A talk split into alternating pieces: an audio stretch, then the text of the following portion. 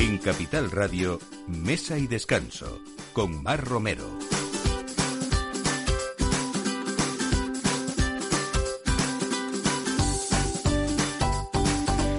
Buenos días, es sábado y es eh, la una de la tarde, así que ya saben, esta es la cita que tenemos en Capital Radio cada fin de semana. En Mesa y Descanso abrimos, como siempre, la mesa para ustedes eh, con los mejores profesionales, esos productos de temporada y esas personas que a base de historia y de recorridos en la vida, pues nos hacen felices en muchos momentos nuestros y sobre todo en esos momentos cuando uno se esmera en compartir y en disfrutar. En esta mesa esperamos también que lo hagan como cada sábado y vamos a hablar, por ejemplo, pues de que hay muchos motivos por lo que los amantes del vino, personas que quieren iniciarse o profesionales eh, que quieren completar o ampliar conocimientos, a veces es importantísima esa, esa formación y la Escuela Española de Cata es un punto de encuentro y un espacio para aprender y disfrutar del vino.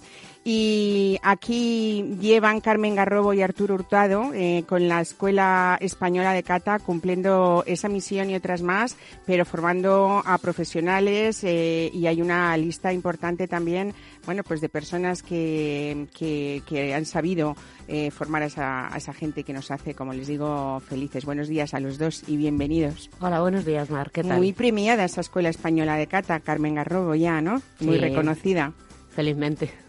Bueno, ¿cuántos, eh, Arturo, tú eres el, eh, mm, Carmen es la directora, bueno, aquí es que monta, tanto monta, monta tanto, Eso, correcto, el gerente, algunas veces el gerente. Y Arturo es el gerente, eh, ¿cómo ha sido, cómo fue esa primera idea y ahora cómo la veis después de 25 años, eh, bueno, pues que ha habido muchos profesionales en el sector que les habéis llevado de la mano y supongo que os siguen reconociendo esa labor ahora también, ¿no? Como todos los proyectos, pues de la inquietud ubicada eh, cuando uno se acerca a un restaurante a pedir eh, los consejos correspondientes para disfrutar todo lo que todo lo mejor que se pueda de un momento como es una cena o una comida y no encontrar pues quizás un interlocutor que te oriente debidamente pues fue quizás uno de los factores que conllevó a que naciese primero eh, la Asociación Internacional para el Fomento de la Cultura del Vino, hace como 25 años, y luego hace 15, pues la Escuela Española de Cata, luego de tener un proceso de autónomos, la Escuela Española de Cata, quien como tú lo has mencionado, pues eh, el año pasado obtuvo el, el, International Wine Channel como mejor centro de formación y el 2019 como un centro de educación de excelencia por la Fundación Mundo Ciudad. ¿Cómo, no, ¿Cómo no nos hemos pasado? De maravilla. Vamos a hablar de eso y de todos esas, esos cursos y esa manera de ponerse al día para quien quiera reciclarse también, no solamente iniciarse en ese mundo del vino. Bueno, tenemos hoy una mm, historia muy bonita que contar y un vino muy importante en la mesa porque hablamos de una bodega, eh, una de las bodegas eh, centenarias de La Rioja, eh, Martínez La Cuesta, que hablamos de una historia desde 1895 y que fue fundada por don Félix Martínez La Cuesta tengo delante de mí este vino que hace honor a ese aniversario que estamos de celebración, 125 años. Eh, Luis Martínez La Cuesta, director general eh, de esta bodega, bienvenido. buenos días. Y José Luis Martínez La Cuesta, que es también el director de la sucursal en Madrid, porque os gusta mucho su nombre, me decías. Más que delegación, nos gusta la palabra sucursal. Sobre todo porque, bueno, vamos a ir hablando de cómo fueron esos inicios y de cómo hay personas como Félix Martínez La Cuesta a las que hay que agradecer mucho esos, esos inicios de ir con, con la botella prácticamente en la mano a otros países y cruzar el chat ir a otros continentes y desde luego también eh, ese reconocimiento a vosotros que es una bodega que no se ha movido en ningún momento de ese núcleo familiar y vosotros sois los dos, representáis la cuarta generación de esta casa, ¿no? Sí, correcto. Correcto. Bueno, vamos a hablar también de ese libro precioso, ¿eh? lo, iremos diseccionando un poquito a través de, ahora mismo eh, y ver que habéis hecho pues un libro que yo creo que ha tenido mucho trabajo, José Luis, por tu parte, creo, de, documentación, ¿no? Bueno, sí, porque yo aparte de dirigir la sucursal en Madrid de, Bodegas Martínez La Cuesta, soy licenciado en Geografía e Historia por la Universidad Complutense de Madrid. Entonces, eh, cuando se acercó la fecha de nuestro 125 aniversario, yo tenía una deuda contraída con los estudios que había hecho y decidí hace como unos cinco años ponerme a redactar esta historia que es muy larga y ha pasado pues numerosísimos eh, capítulos y sobre todo muy unido a la historia de España. ¿no? Ten en cuenta que nosotros hemos elaborado vinos en tres siglos diferentes. Es muy curioso decirlo, pero nosotros tenemos vinos de 1800, todas las añadas de, 1900 y ya llevamos eh, también 19 eh, añadas en este, en este siglo XXI, ¿no? cosa que es muy difícil, de hacer y muy pocas bodegas y muy pocas familias en concreto han podido llevar a cabo, lógicamente. Bueno, pues eh, esto y también hablaremos de gastronomía. En Madrid se ha mm, reabierto, por decirlo de alguna manera, o se ha reciclado un sitio que es ahora se llama la Guisandera de, Piñera con esos hermanos eh, Marrón al frente y con Pedro Martino, que es uno de los grandes cocineros de este país y sobre todo esa representación gastronómica de Asturias de la que nos van a hablar hoy también. Y como siempre, pues eh, también eh, métodos para, para saber cómo viajamos y vamos a hablar de una revista que ha cumplido ya más de tres años, pero que en España acaba de estrenarse, que es Wonderwood Travel. Es una revista de lujo con unas fotografías maravillosas que nos van a ayudar a viajar de otra manera distinta a través través de su director, de Hernando Reyes. Así que todo esto a partir de ahora con este equipo de mesa y descanso, eh, Ana de Toro en esa producción y Alberto Coca en la realización. Bienvenidos.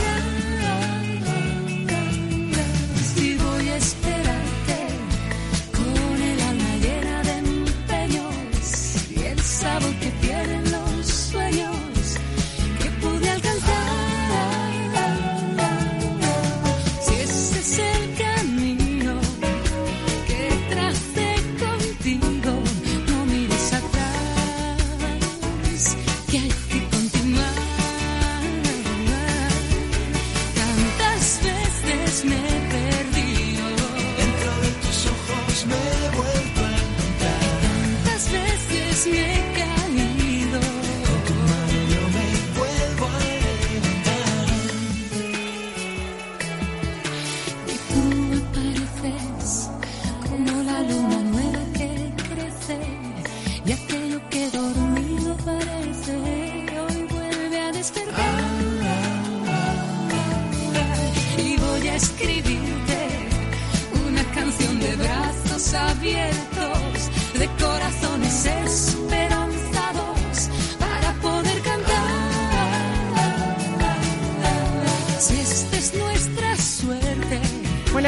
Años son mucho o poco, depende de cómo se mire, pero hablando del vino, aunque la historia es relativamente corta, o, no, no, no, de nuestros vinos históricos, sino de, esas forma, de esa formación del vino, eh, Carmen Garrobo no era fácil que hace 25 años en España hubiera conciencia de esa formación, salvo raras excepciones y maestros como nuestro Custodio López Zamarra. Y sobre todo imagino que esa visión femenina, eh, aunque no queramos hablar de diferencias, las hay, debió ser una especie de mujer, debiste ser una, una especie de mujer pionera en todo esto, ¿no? Bueno, vamos a, hablar justamente de, de, esa, de esa evolución. Eh, sí que tengo que contarte que, bueno, todo empieza con un curso de sumilleres que saca la Cámara de Comercio, y que yo tengo la suerte de hacer la segunda promoción. Eh, en ese curso de sumilleres éramos cuatro mujeres, con una que salió de la primera graduación. En total éramos cinco mujeres en Madrid que salíamos ya tituladas, bueno, tituladas, diplomadas, con un certificado que nos decía que podíamos ya. ¿Cómo ha cambiado eso, no? Porque ahora casi hay más chicas que chicos. Efectivamente, ahora mismo hay más gente en, en, en, estos cursos. Nosotros somos pioneros en, en, dictar clases de cata en Madrid, porque antes solamente estaba o bien la UEC o bien estaba la Asociación de la Carrasca, la de Agrícolas. Entonces nosotros dijimos, bueno, pues hay que hacer algo porque no puede ser. Mm, no teníamos armas para, para formarnos y demás. Yo llevaba ya años dando pues clases de cocina, clases de, de sala de barman y fue cuando nos enteramos de ese curso de sumilleros, fue cuando dijimos, digo, ya está. Digo, hay que formarse, para poder dar esa formación a todo el que quiera formarse, que no sea algo elitista, que sea algo al alcance de todo el mundo. Así comenzó el proyecto de la Escuela Española de Cata. Hoy tenemos eh, muchísimos profesionales que han salido de, vuestra escuela. Como decía Arturo, Premio Excelencia Educativa 2019 en la categoría de Mejor Escuela de, Cata y, también eh, Mejor Centro Educativo en el 2018. También. que me imagino que estáis mm, satisfechos pues, con esos eh, reconocimientos. Estamos tremendamente felices, la verdad es que sí. Bueno, para quien nos esté escuchando, eh, Carmen o Arturo, eh, dice, bueno, pues mira, yo quiero mm, tener un curso de, iniciación, de, que no voy a tener complejos, de que quiero tratar el vino con naturalidad. Luego hablaremos de los cursos de reciclaje, que también supongo que habrá muchos interesados en volver otra vez a, a formarse o reinventarse a veces que necesitamos en nuestras profesiones, ¿no? ¿Qué hay que hacer? Pues nada, tan fácil como tener tiempo libre, querer relajarse y querer aprender un poquito de, nuestra cultura.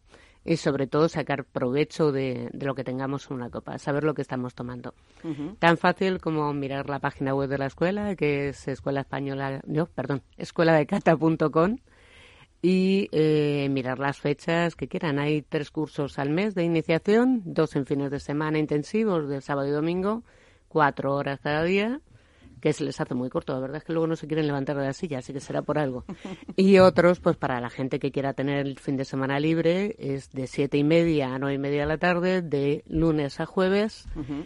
Y bueno, es que tienen que pasearse un poquito más, tienen que venir un poco más a la escuela. Todos son presenciales, entonces. Todos son presenciales, sí. Qatar, si no es presencial, es muy difícil.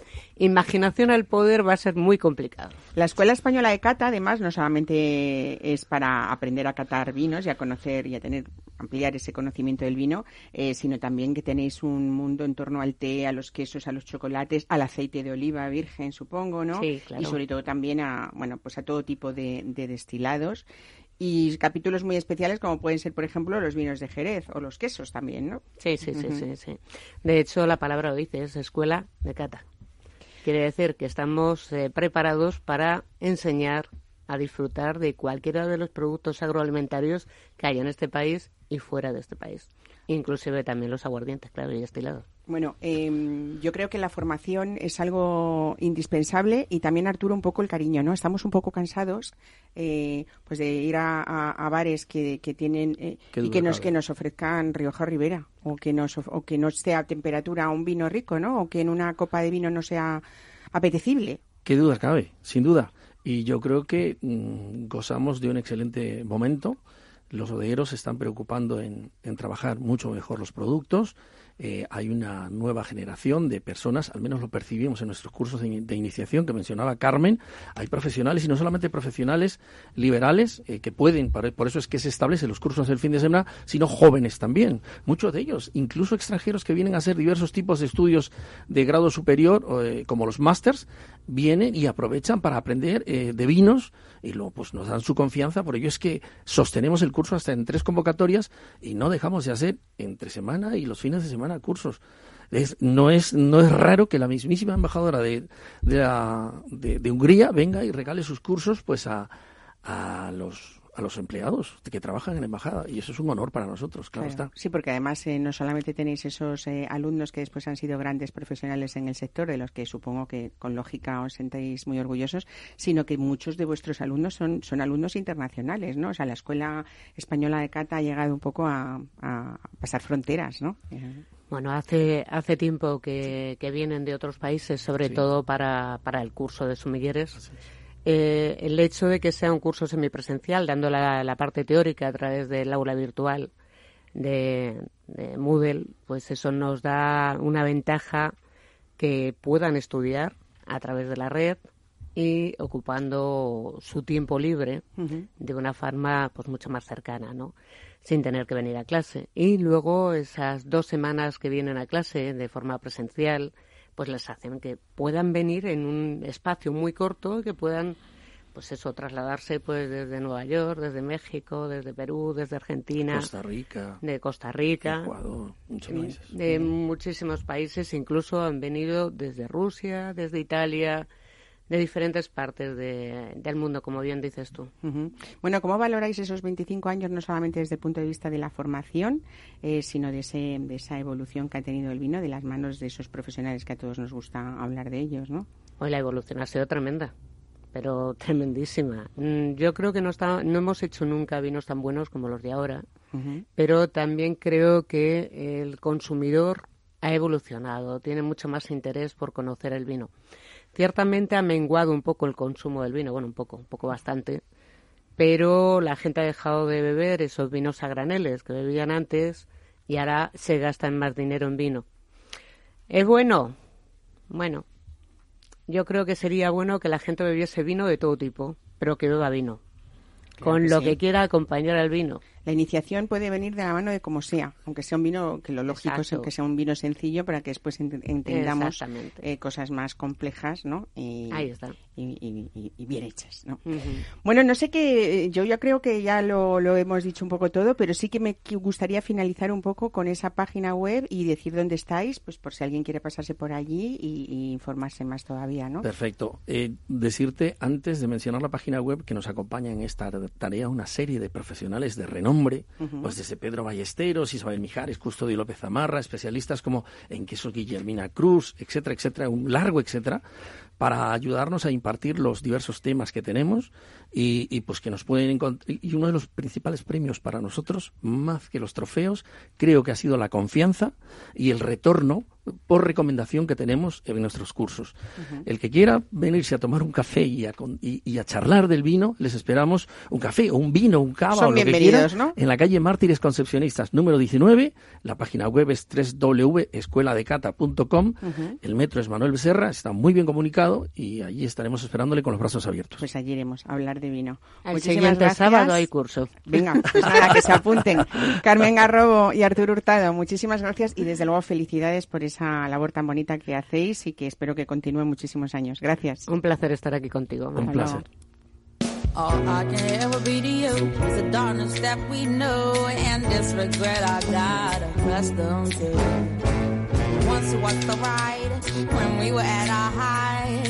Waiting for you in the hotel at night.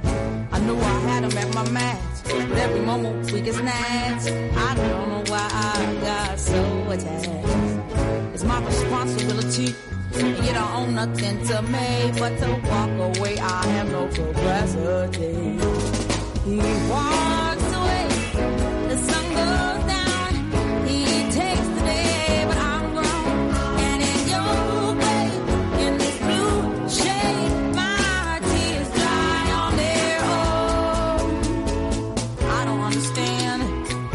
I stress the man when there's so many real things at hand? We could have never had it all.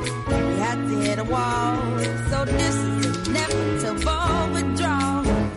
Even if I stop wanting you and perspective pushes true, I'll be some next man's other woman. So I can't play myself again. Should just be my own best friend. I fuck myself in the head with stupid man. He away.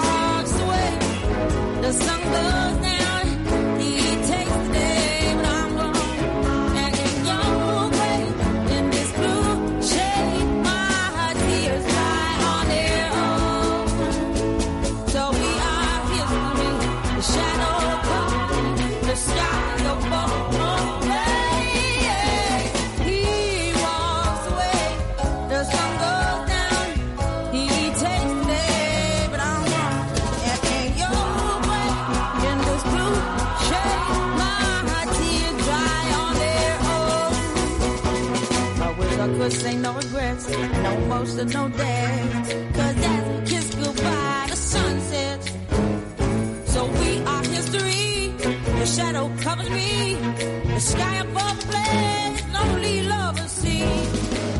Bueno, pues hablamos ahora de ese aniversario importante, nada menos que 125 años, eh, desde el año 1895 que creó la bodega Don Félix Martínez La Cuesta en Aro. Eh, él era bodeguero, abogado, político, publicista y fue también el presidente de la Asociación Nacional de Viticultores e Industrias del Vino en aquella época. Así fue.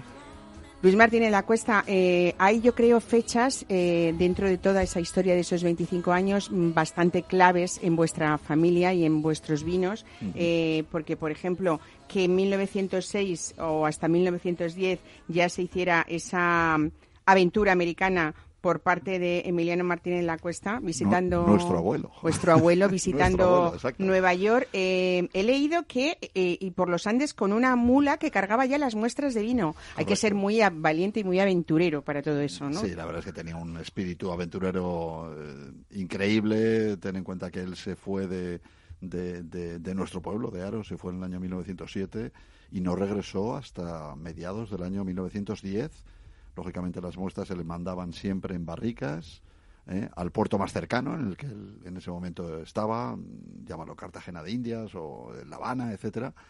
Y bueno, tratando de vender y de cerrar operaciones de venta de vino, como efectivamente lo consiguió, habida cuenta de las anotaciones que tenemos en los propios libros de contabilidad de la bodega, donde ya aparecen ventas de exportación en Panamá, en Estados Unidos, en México, en Colombia, en los años 1907, 1908, 1909. Realmente curioso y eh, admirable. Sí, admirable, desde luego. Supongo que también eso supone orgullo de familia para, para vosotros, ¿no? Por supuesto. Bueno, en 1904 se inauguró esa primera sucursal de la bodega en Madrid, eh, que José Luis decía que, que, os gusta llamarlo sucursal porque estaba eh, en la calle del Carmen, ¿no?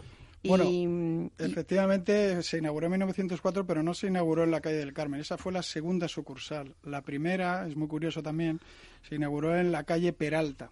La calle Peralta es una de las calles que ya no existen en Madrid porque la construcción de la Gran Vía, que es posterior a esta inauguración, la destruyó por completo, esa calle ya no existe.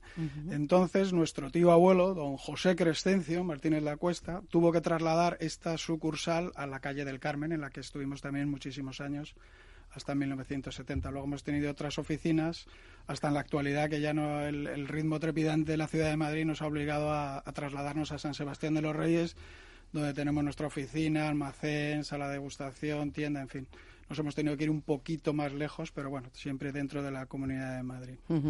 Eh, bueno, eh, están vuestros enólogos también, pero desde hace poco tiempo eh, habéis contado también con, la asesoría desde hace unos meses de José Hidalgo, ¿no? Ese prestigioso enólogo que todos admiramos y queremos. y él siempre dice que, mm, que, bueno, que colaborar en una bodega como la vuestra, yo creo que, que para él también debe ser un poco como, como un privilegio ¿no? Sí, mira, Pepe al final, Bueno, eh, para mí es Pepe Hidalgo. Pepe es un gran amigo nuestro, es un gran amigo mío. Eh, nos tenemos un cariño muy especial. Yo hace eh, ya cuatro o cinco años le apunté esta posibilidad cuando él ya dejó, dejó la vinculación, digamos, contractual que tenía con un gran grupo bodeguero y, se convirtió en freelance y, lo que hacía era asesorar a diferentes bodegas. Le dije, Pepe, a mí me encantaría que un día buscáramos ese, ese terreno propicio para, para colaborar. Eh, él ha sido siempre amigo de, de, nuestra casa y bueno, pues con motivo del cumplimiento de los 125 años, digamos que fue un poco la chispa, ¿no? El, el, chispazo que, que, provocó, bueno, pues voy a hablar con él, qué le parece la idea y aparte de incorporarlo, digamos, al staff permanente de, técnico, eh, le pedimos que nos eh, reinventara, es decir, que diseñara un vino eh, que de alguna manera tuviera su sello, su impronta, que dejara su impronta, pero que no dejara de ser lo que nosotros somos, que es una bodega con 125 años. Y efectivamente el vino está en marcha y si Dios quiere, en el mes de noviembre de este año lo sacaremos al mercado con una marca eh, que a mí personalmente me, me, gusta mucho. ¿Se puede decir o no? Podemos decir. Eh, sí, sí, bueno, si no tengo ningún problema, si no tenemos ningún problema en el registro de marcas, que creo que no, porque ya lo tengo, lo tengo en marcha, eh, se va a llamar Carmen 18. Qué bonito, que es exactamente las señas de lo que ha sido básicamente nuestra sucursal en Madrid durante, durante 40, 50 años. Luis, vosotros eh, dentro de Martín en la Cuesta, sí es verdad que hay una tradición importantísima de esos vinos finos de Rioja, pero también hay otros vinos que muestran pues todas esas expresiones eh, originales y, nuevas que marcan ese camino de futuro que por el que habéis apostado lógicamente. Hoy has traído un vino muy especial que quiero que nos hables de él. Sí, este es un ejemplo precisamente de ese tipo de, inquietudes que, en la bodega nos mueven. No, no puedes ser inmovilista, no puedes eh, anclarte siempre en lo que hacían eh, con todo el respeto y el cariño del mundo a nuestros padres y nuestros abuelos, ¿no? Eh, y con motivo de las 100 añadas de la bodega, es decir, el año 1995, se nos ocurrió dedicarle un vino a, a nuestro tío abuelo, a Félix Martínez La Cuesta, ¿no? Entonces es una selección muy peculiar de uvas, ¿eh? Es una crianza eh, un poquito diferente, quizá digamos en un perfil un poco más modernito de, del vino. Sin embargo, es un gran reserva. Y es un gran reserva. Estamos ahora mismo degustando un gran reserva de 2010. Cosecha, por otra parte, mítica en Rioja. ¿eh? Fue una buena añada en general pero fíjate en España, qué vivo está este vino y tiene la friolera de nueve, de nueve años. Mm. o sea, es un abuelete un abuelete, no digo un abuelo, ¿eh? sino un abuelete. Es un vino que está fresco, que está frutal, eh, que está eh, elegante, está perfumado en boca y sobre todo que para mí lo que tiene es una capacidad de envejecimiento posterior, eh, pues no voy a decir que infinita, pero le queda un recorrido estupendo y espero que dure lo suficiente para poder volver a vernos dentro de ocho años o diez años y, volver, a abrir una botella de Feliz del Día. Bueno, disfrutando de este vino, eh, vamos a hablar, José Luis Martín La Cuesta, ahora sí, de ese eh, libro que todavía nos ha presentado. Yo os agradezco que lo presentéis así para nuestros oyentes aquí hoy en Capital Radio. Eh, ha habido una labor, supongo que había cosas que habéis vivido desde siempre o que habéis oído, pero luego hay una labor muy importante de de, documentación y, de investigación también. ¿no? Me parece un libro muy bonito, no solamente por todo ese contenido que tiene, sino de esa manera estética de reflejar pues todos esos carteles de cada época ¿no? y lo que ha significado Martín en la cuesta. En la, la labor de redacción del libro ha sido pues eso, muy muy ardua porque recorrer 125 años de, de, la historia del vino y de la historia de España, de la historia de Martín la Cuesta, es muy complicado. La verdad es que para mí al principio pues mm, se me antojó como una pues como una hazaña casi, ¿no? Porque yo tengo que compaginar esto con mi trabajo, digamos, de, dentro de la bodega. Pero bueno, el reto yo creo que lo hemos llevado a buen fin. Podíamos haber hecho un libro pues muchísimo más, digamos, técnico, lleno de citas a pie de página, porque este libro está rigurosamente documentado. Nada de lo que hay en este libro no ha sido consultado en archivos, bibliotecas, hemerotecas. Eh, y entonces todo esto, eh, yo lo que quise es hacer un libro que no solo fuera interesante para la gente aficionada del vino, sino para la gente aficionada a la historia, lo cual requería que el libro tuviera una presencia visual eh, agradable. Entonces yo llevo muchísimos años recopilando fotografías, documentos,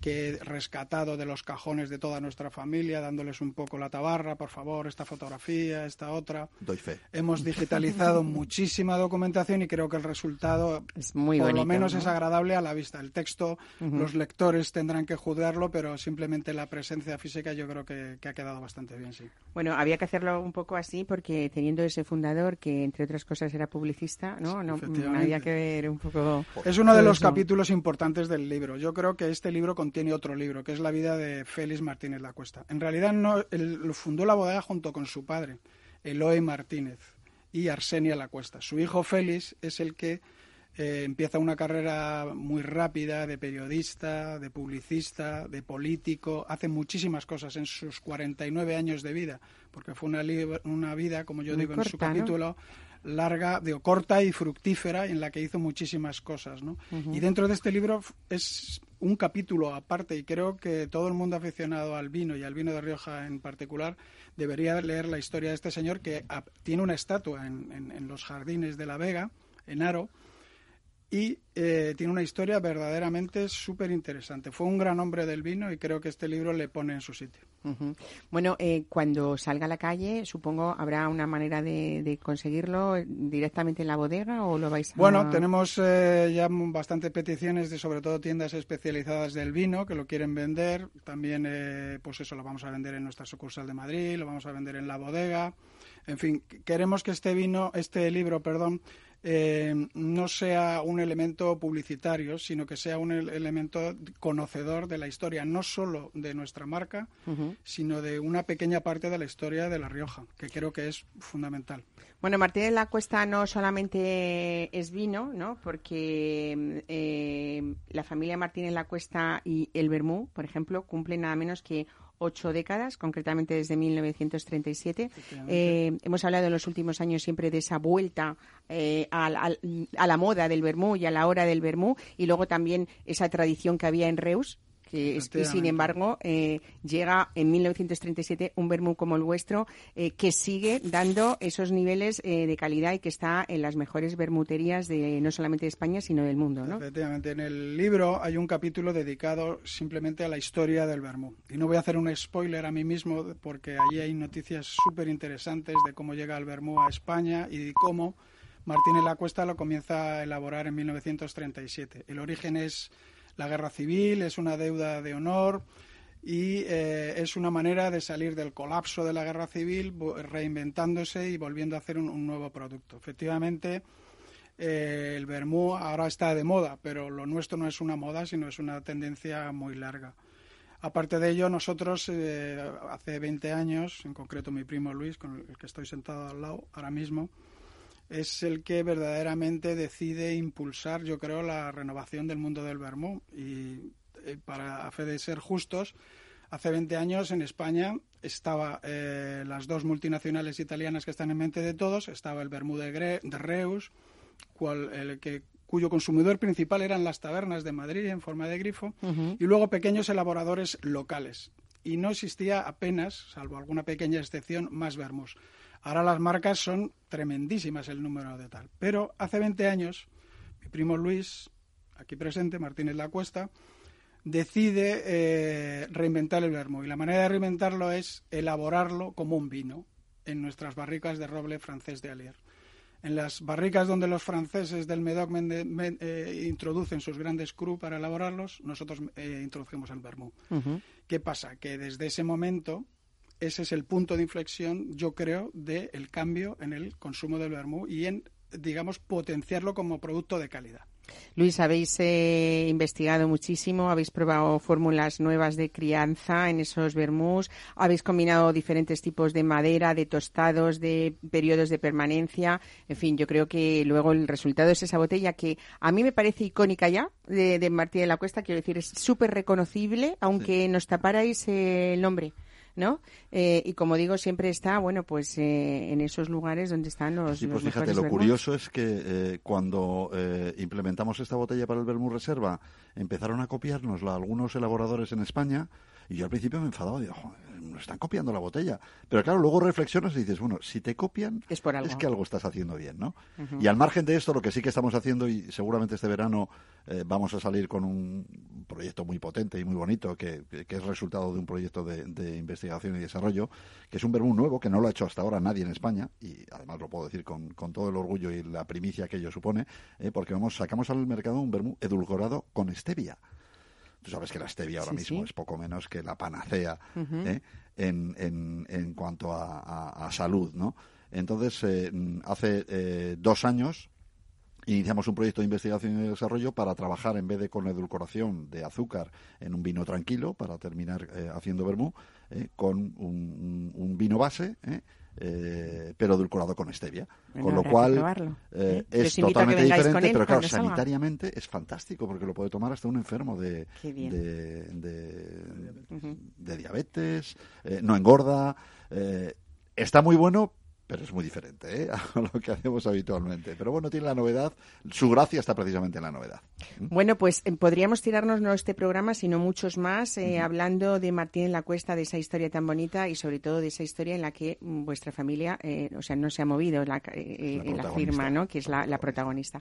Imagino que hay una quinta generación ya funcionando por ahí, en Marcha, sí, sí, en marcha incorporada. Incluso nuestro primo Álvaro, que es el, el, director técnico de la bodega, es de quinta generación. y, y nada, yo daros la la, enhorabuena y felicitaros desde aquí pues por ese aniversario tan importante pues que supongo que es para vosotros, para todos los consumidores de Martín en la Cuesta, eh, que supongo que también tenéis fieles de toda la vida. Sé que hay muchos restaurantes fieles a vosotros en Madrid pues y yo os he conocido hace muchos años a través de ellos eh, y algunos que, se convierten en amigos, como la vida siempre pasa, ¿no? Y por la familia, sobre todo. Hay que pensar en la familia, en el orgullo que te supone esto y en lo que una fecha como esta y una celebración como esta eh, hace de piña familiar en torno a lo que es el, negocio que nos ha unido a nosotros durante estos 125 años. Pues nada, muchísimas felicidades y os espero aquí con esas novedades que nos habéis contado. Gracias a los dos. Gracias a ti, Mar. Gracias.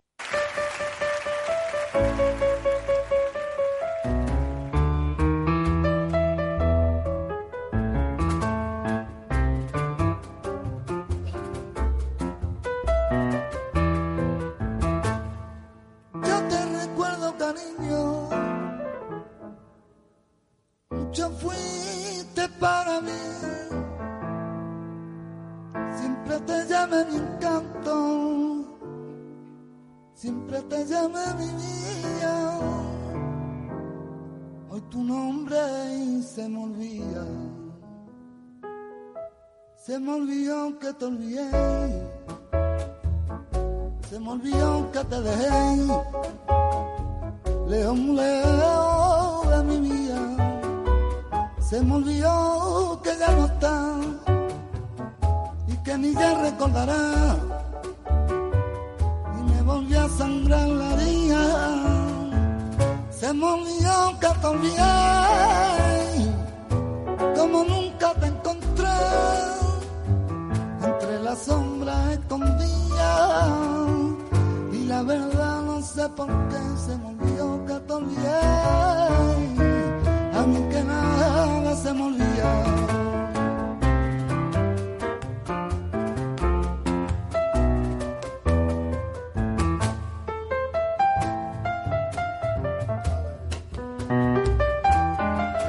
Bueno, pues hablando de esos profesionales que decíamos en la presentación de hoy del programa, eh, eh, siempre nos gusta tener personas que todo lo que han hecho lo han hecho con mucho cariño y lo siguen haciendo así. Hoy Pedro Martín está con nosotros. Bienvenido, Pedro. Hola, ¿qué tal? Buenos días. Bueno, muchos reconocimientos, ¿no? A lo largo de una carrera que quien te vea dice que qué joven, pero... todo el mundo me dice eso de que joven. Pero es que es verdad. Pasan los años y dices, hostia, ¿cómo puede ser esto? es que, no fíjate, pasa el tiempo que sí, una estrella Michelin, dos soles en la guía CAMSA, clasificado entre los 50 mejores restaurantes de España y con aguar cantidad de premios eh, a esa cocina de producto contundente y a veces de enseñada de una manera fácil como es a través de las tapas, por ejemplo. Sí, bueno, tuvimos un pequeño modelo de tapas al principio de Nahuar que, que bueno, eh, lo requería el momento y disfrutamos de ello, como no. Pero bueno, le ponemos amor y cariño. Bueno, tanto que empiezas con 26 años, eh, ya, ya el bagaje lo habías hecho y tú con 26 años dices, yo ya me monto mi propio negocio y de ahí se ha desarrollado, bueno, pues en Cáceres, La Ledna, que fue una de, bueno, esa estrella Michelin, Sí, sí, sí, sí. El primer negocio lo tuve en Lugones, antes de La Ledna. Estuvimos ahí durante cinco años, eh, a partir de los 26 años.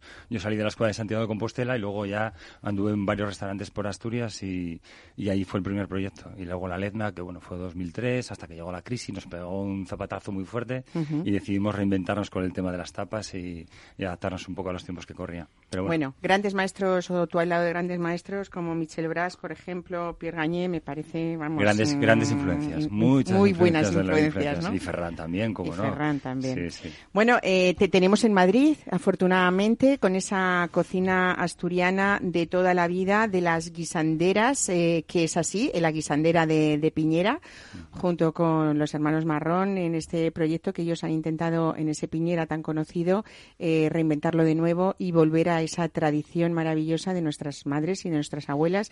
En este caso, supongo que la madre o la abuela de, Tino y de Manuel Marrón, eso, ¿no? Eso es, eso es. Es un proyecto muy bonito que, bueno, Manuel me vino a ofrecer y me cogía justo entre el desplazamiento de Riva de Sella y volver a reabrir y entonces dije yo, venga, pues me, me, lío la manta a la cabeza y me voy para Madrid a vivir la experiencia de refundar esta casa y, con un proyecto muy bonito que, que es, eh, es lo mismo que hago yo en Asturias, lo que pasa que toda la raíz de la, de la cocina tradicional asturiana pues puesta al día, actualizada y como referente pues eso, la, abuela y el guiso. Bueno, esa carta, como dices, de corte muy tradicional, eh, por ejemplo, el salpicón de piscín, las, las croquetas eh, o las cebollas rellenas de bonito, eh, mucho guiso, mucho fondo, mucho fuego lento. La fabada, como no, las verdinas, un buen saldo, productos que, nos suministran desde Asturias y que ponemos aquí en la capital. Bueno, estas croquetas de picadillo que yo he probado junto a este maestro que tengo aquí hoy al lado, bienvenido Benjamín Urdiaín, qué gusto tenerte siempre. Bueno, buenos días. Te tengo siempre en casa escuchándome, que es una cosa que yo te agradezco muchísimo. Todo, Pero tenerte aquí también es un gusto y estás aquí un poco apoyando ese proyecto de Piñera que tú, desde que se creó Piñera, estuviste como de asesor en esa como cocina, asesor cuatro años. Fue para 15 días y me, y me quedé cuatro años. Eso es porque te trataron muy bien. No, bueno, sí, sí. Había entonces unos chicos que conocía de Zaracain y estuvo muy bien, muy bien. Perdona, Marc.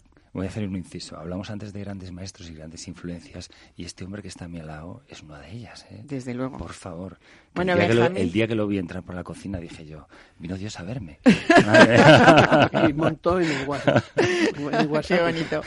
Bueno, Benjamín Urdiaín, para quien nos esté escuchando, aunque todos se conocen, pero sobre todo todos los aficionados a esa gran cocina, eh, fue nuestro primer estrellas Michelin de España. Sí. Eh, los, ¿Tienes la sensación de que los honores siempre se te han hecho tarde o no? No. No, ¿no? Yo, te sientes querido. Yo no buscaba estrellas. Te sientes querido por los compañeros y por la y por todos, ¿no? Eso, eso. Yo no buscaba estrellas. Yo vine de Francia a San Sebastián, o esto a Bilbao, porque pasé 10 años en Francia, ¿no? Estaba en Bilbao y bueno, pues enseguida um, hice, me hice popular, nada más. Tenía grandes amigos, estaba muy contento allí, los patrones se portaban muy bien, pero llegó el dueño de Zaracain, que era de al lado de mi pueblo, de Alsasua, y yo soy de Ciordia, a buscarme, como se dice, a ficharme. Y te trajo para Madrid. Vaya fichaje que hizo, ¿eh? Y no sé si... pobre hoy no puede decirlo. Y bueno, pues vine primero a ver eh, el local, estaba quería abrirlo para octubre o así, pero no, no se terminó, se terminó el 13 de enero abrimos. Ajá. El año siguiente, el 73. Qué bien. Bueno, a mí me gusta mucho que vengas hoy al lado de Pedro Martino, porque es verdad que tú siempre has reivindicado, pues lo que hablamos, ¿no? Esos fondos, esas salsas, esa cocina que a veces se ha perdido y que encontramos en muy pocos sitios eh, y que habéis sabido hacer de la cocina tradicional una cocina de altura, ¿no? Sí. la, base, la, base, de lo moderno es, es de Hemos intentado, ¿eh? Sí, ¿no? Yo creo que sí que, lo habéis conseguido. Bueno, en el caso de, Pedro, por ejemplo, tus, tus croquetas de picadillo, con esa besamel tan ligerita, ¿no? Con ese sabor tan, tan profundo, han estado entre las 10 mejores de España cuando estabas en Oviedo, en Nahuatl, sí, ¿no? Sí, sí, No me, no me, extraña, ¿eh? Sí. Yo, los he, comido. Es una croqueta que hicimos hace ya 20 años, igual, ¿eh? Al principio del, del Cabroncín, el primer proyecto que tuve, el primer restaurante, y quería hacer una croqueta, bueno, pues salirme un poco del jamón y del resto de que se hacía normalmente y con un producto muy autóctono asturiano, pues hacer un homenaje al picadillo, que es muy, muy nuestro, muy asturiano. Bueno, sin querer o sin pretender hacer o, nombrar todos los platos de la carta de la guisandera de Piñera, eh, tengo que mm, decirte que yo, por ejemplo, esas alcachofas de, de Navarra, tiernitas, con jamón ibérico, están de morirse. Ah, y una de las recetas que yo te voy a pedir, me voy a confesar aquí públicamente una cosa, que yo cuando tengo que quedar bien, llamo a Benjamín Urdiain y luego a algunos les digo que son recetas de él. Claro, Hace años que no te doy ninguna receta. Antes siempre me trae una receta y me las firma. yo las tengo ah, coleccionadas, que lo sepas. ¿eh? Eso vale millones. ¿eh? Eso, algún día voy a hacer yo, voy a, voy a, cobrar yo dinero por eso. A ver, ya, te contaré una anécdota. Bueno, mis recetas de Navidad siempre son, o no las de Benjamín, las que yo imito y me salen como me salen, ¿no? Pero bueno, eso es verdad que, que, que me ayuda mucho en eso. Y tengo que decirte eso, que me encantaron esas verduras con esas almejas y esa ah, salsa profunda que, me, que, me, ya me ha enamorado ese plato. Así que sí, Pedro, un día te lo pediré. Sí, hombre, sin problemas. Es muy, es muy sencillo, ¿eh? buen producto de temporada y, amor y cariño, como siempre, si no, no salen las cosas. Es verdad que, en Asturias eh, no es que sea muy fácil cocinar, pero es que es muy fácil tener con esos productos maravillosos, no sé, pitu de Calella, por ejemplo, eh, esa cantidad de quesos que tiene, que tiene Asturias. Eh, bueno, pues yo creo que... Y luego esa cocina, pues eso, que ha sabido que has sabido actualizar tan, tan bien, ¿no? Ese arroz con leche. Sí. Que, tiene sus secretos, ¿no? Porque... Todo, tiene sus rincones, ¿eh? La verdad que... Yo, yo, me creo que hago, perdona, que hago el mejor arroz con leche y va y como el deli. Competís, competís. Fácil, fácil. Oye, a mí me encanta que Benjamín todavía, cuando va a un restaurante, vaya directamente a pisar la cocina. Aunque quede contigo, yo ya sé que si aparezco y él no está, que es muy puntual, es porque ya está en la cocina antes de subir al salón. Escúchame, ¿no? cuando entró por la cocina, cogió la cuchara, empezó a probar salsa y yo estaba acojonado. Mm. acojonado. Dije, dije, yo, hostia. Estaba cohibido, yo no probé más que una salsa. A mí lo que me sorprende de él es todavía esa sensación de competitividad, ¿no? Que me encanta, ¿no? Porque es como ganas de aprender aprender también de vosotros. sí, sí, por supuesto, todo sano, ¿no?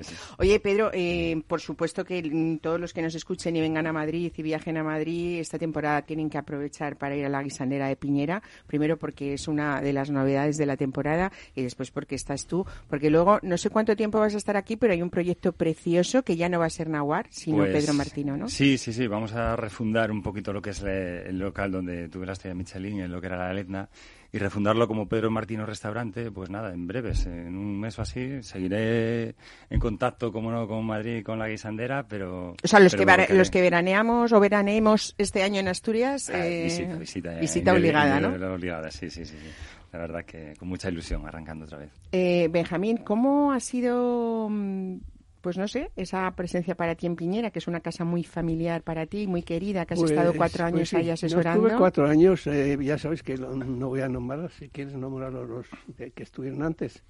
Como tú Jorge, que había estado en Zalacain, pues me propuso. Y yo le dije, como coger el, coche, el, autobús cerca de casa y dejarme allí de cerca, digo, voy a ir a veros un día. Y dice, no, vienes con la mujer a comer. le dije, perdón. Y le dije, no, yo iré a ver.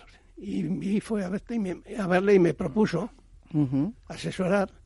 Entonces yo le dije que vendría. Resulta que el, el jefe de cocina había sido un discípulo mío. Otro era también discípulo mío. Y bueno, y, estaba, y al cabo de unos días, voy a decir cómo fueron las cosas, 15 días o menos, le dije, oye Jorge, yo me juego aquí la pensión. sí, de verdad. Aunque la cocina está abajo, abajo me juego la pensión, entonces, ¿y por qué? Y digo, porque vengo, yo estoy jubilado, vengo aquí un poco. Y me dice, no, si está asesorado desde el primer día. O sea, que tantas horas, ahí formando parte del equipo. Al mes, entonces ya me quedé tranquilo. Muy bien. Oye, ¿cuántos alumnos eh, y cuántos discípulos que hoy son Estrella Michelin también, no? Sí. En el caso, por ejemplo, que, eh, de Javier, ¿no? Que está con, contigo. hoy... Con, ayer, ¿cómo se llama el restaurante? Bueno, con la cabra. Con la cabra, Pero tiene ahora el otro, el Teiban, ¿no? ¿Cómo es? Ay, sí, estuve leyendo ayer en el periódico. Y tiene abierto otro en Toledo. Ajá. Bueno, eh, ¿sigues eh, la, trayectoria de todos ellos? ¿Los sigues? ¿Los continúas? ¿Te, piden un asesoramiento? No, no, no. Perdón, no, no. Cada uno se defiende muy, muy, bien, muy bien, se defiende de ellos, muy bien.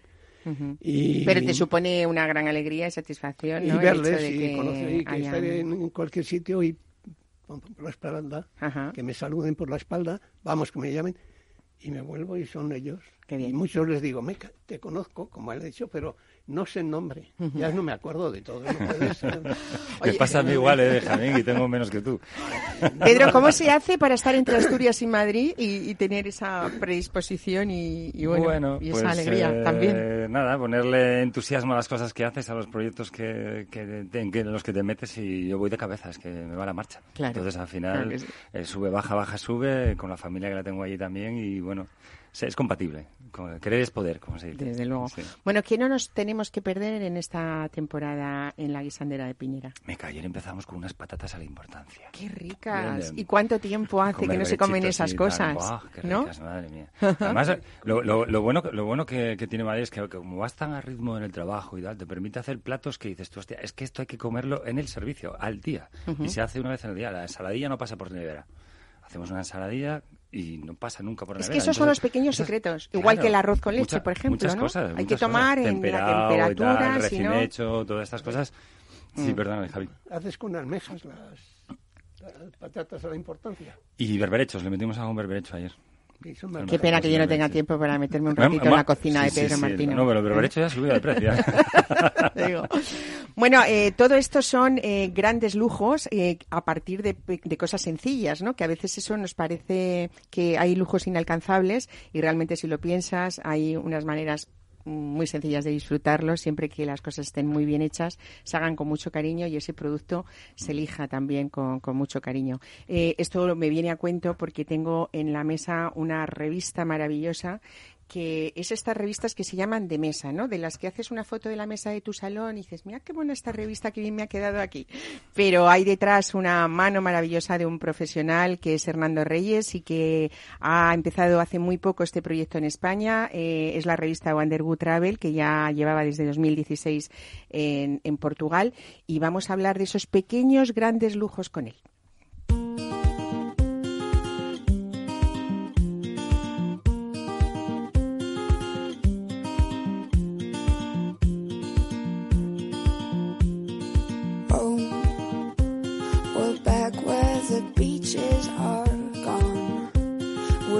drifting away from the sun. My dreams are like water, but now that it's over.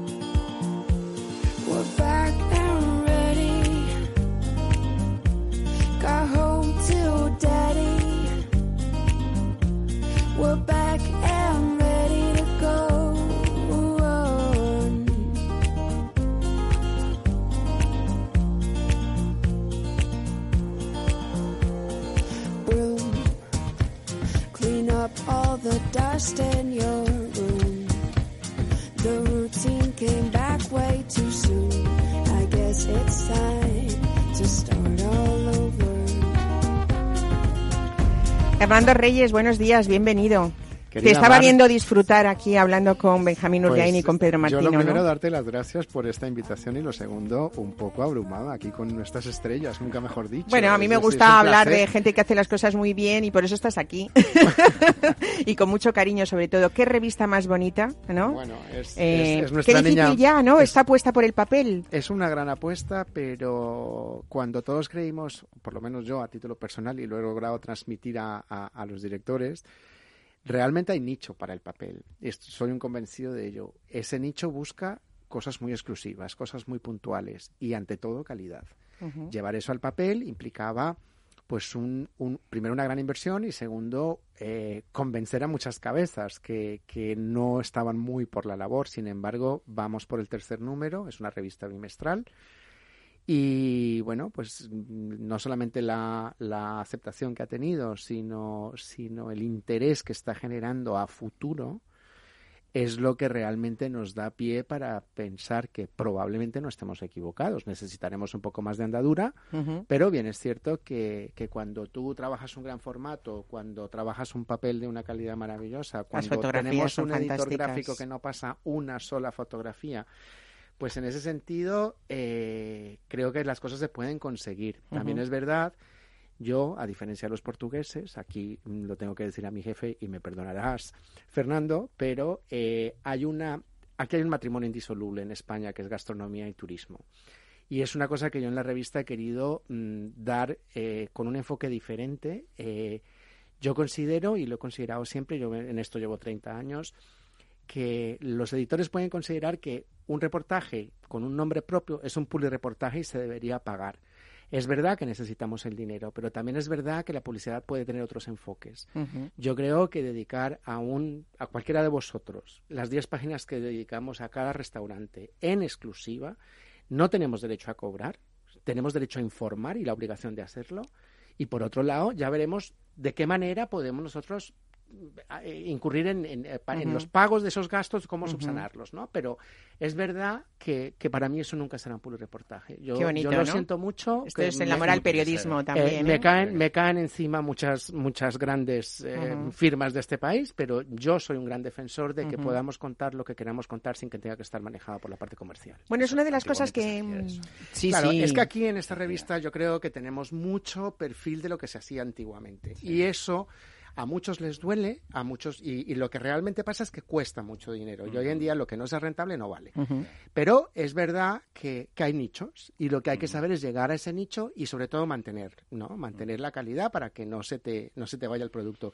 Nosotros tocamos todos los palos, es decir, nosotros aquí incluimos hoteles, restaurantes. Sí, eso es lo que te iba a comentar. A mí me gusta muchísimo de esta revista que después de todo lo que estás contando, que es ese formato de lujo, esa fotografía de una calidad impresionante, esas de periodistas profesionales eh, y esos destinos tan sugerentes como puede ser, pues, eh, no sé, o Senegal o Reims, me da igual. Eh, sin embargo, luego nos enseñas cómo uno se va de, vinos a toro o cómo hacen rutas por el Bierzo o cómo tenemos esos grandísimos cocineros en España, ¿no? Que, es verdad. es una maravilla ver esas fotografías. A mí lo de, a mí en este número creo hay una hay un homenaje completo a, a, lo que es la marca Saborea España. Eh, pero más que a un chef y más que es, es, es, es, un homenaje a nosotros mismos, porque es que eso es lo que tenemos, es decir, y no podemos negar que este país en gran parte vive del turismo y cada vez más de la gastronomía, con lo cual, primero es indisoluble y segundo, hoy en día la gente viaja para comer. Ya la gente ha conocido mucho, la gente ya... La gente, es uno de los grandes motivos. Es uno de los grandes motivos de un viaje, con lo cual los, los que estamos especializados en viajes no podemos ignorar que llegan tendencias y que hay pautas diferentes a la hora de seleccionar un destino o a la hora de invertir en un viaje, porque mucha gente... Mm, puede que vaya al street food en Tailandia, pero hay muchísima gente que dice, pues yo no me quedo sin comer en tu restaurante, eh, Pedro. Entonces, bueno, o, bueno, Salacaín en su momento un hito entero. Quiero decir, estas cosas no las podemos ignorar en la prensa, ni tampoco vamos a pretender cobrar por contarlo. Claro, claro. Eh, que, no me mate nadie, pero bueno, para mí es así. Yo tengo dos eh, temas pendientes para este verano. Uno es irme a Asturias a, disfrutar de la cocina de Pedro Martino. Y otra que tengo muy pendiente de hace ya muchos años es irme a Navarra con Benjamín Urdiaín ese concurso de quesos maravillosos, ¿no? De los quesos de, de, pastor que, nunca voy. ¿Eh? Qué maravilla, tú lo vives todos los años. 30 o 33 o más yendo todos los años. Esa es una gran ruta para Wonderwood Travel, Hernando Reyes. Las puertas están abiertas ¿Eh? a todo aquel que crea nuestro proyecto. Es, un concurso no... Y, te lo digo a ti, mirándote a los ojos, que ya te tengo fichado, Pedro, porque no, te conocía. No es tan importante como el de Guipúzcoa, el Didiazábal viene a ser el mismo queso. Bueno, pues mira. de, mi tierra y el de Didiazábal viene a ser el mismo. Pero bien, es un restaurante, o esto un concurso muy, muy bien preparado.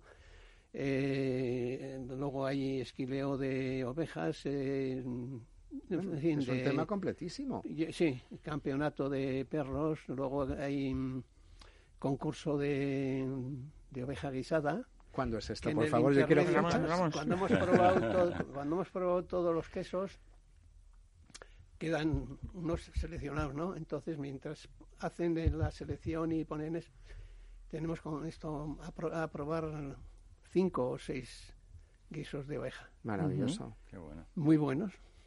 Muy bueno. Pedro, sé, que es muy difícil, pero si tuvieras que elegir dentro de tu cocina tres productos asturianos, ¿cuáles dirías? Uf, el, erizo de mar. O sea, la letna es un sinónimo de erizo de mar en Bable. A mí me encanta. O sea, desde pequeñito que llevo comiendo esto. Y... Esos sabores profundos. Sí, perdona, Pedro, pero te voy a dar una receta. ¿Ah, de erizo de mar, venga. que hacíamos en, el en París, en el Plaza Atene. Qué bueno. Ah, qué bueno, qué bueno. No sabía yo que te gustaba. Vamos, sí, sí, no me extraña siendo de la zona que erais, pero vamos. El sabor del mar eh, por excelencia. Y además es que tenemos la suerte que los gallegos no lo comen y en toda España no lo comen. Es verdad, en Ahora cada vez ahora se pusieron de moda y, estamos jodidos. Pero claro, antes costaba 3 euros el kilo. Y ahora está a 18. Es que verdad. eso es tremendo. Pero, pero bueno, es un... El otro día probé yo una receta de erizo, una especie de mar y montaña con productos de ibérico y el resultado era bastante fascinante, ¿eh? Muy rico. Además es pues que... Tiene un sabor bastante fuerte. ¿eh? Sí, muy bueno. Para mí. Mm, Benjamín, ¿tú, has escrito todas tus recetas o no? Esto hay, hay que editar un libro de recetas de... Y hubo uno con lo de los, 33, los 33 años en Zalacalle, estaban con los vinos de, custodio. La editora me, hizo un pequeño, una pequeña jugada porque le mandé dos, dos cassettes. Uno con las salsas, porque yo hacía las salsas un poco aparte para los, cocineros pero es un libro que les gusta más a las casi a las amas de casa, entonces tenían la oportunidad de aprender porque debajo de la receta pongo un poco de salsa, pero la salsa tal cual hacía aparte y no me pusieron. Bueno, lo importante y lo más interesante es que has hecho que nuestro nivel en nuestras casas particulares, quien te ha seguido, suba un poquito. No te llegamos, pero lo intentamos. Ya sabes que doy clases de cocina a favor de También, también, también. Que eso, eso es precioso, lo de la cocina mucha solidaria. De la culpa de las verduras en Madrid y de la capital la tiene, él, ¿verdad? Navarro. Eso es, eso es, así, ¿eh? En Asturias se comen las berzas, sí. lo demás lo comemos las vacas. Pues nada, ha sido un gusto. Como siempre nos quedamos con ganas de más. Armando Reyes, felicidades por ese trabajo precioso y te deseo que esa revista la veamos durante muchísimos años en España. ¿sí? Y a Pedro Martino, gracias por venir. y Benjamín, gracias por escuchar y ser un fiel oyente de esta ah, casa y de este programa. porque me gusta tu forma de hacerlo. Muchas gracias. que nos conocemos hace mucho tiempo, muchos años y, bueno, normalmente si a esa hora no tengo nada que hacer. Pues ahí estás tú. Eso es. Como, como los demás oyentes que espero que nos sigan todas las semanas. La que viene también estaremos aquí en mesa y descanso con todo este equipo. Buen fin de semana.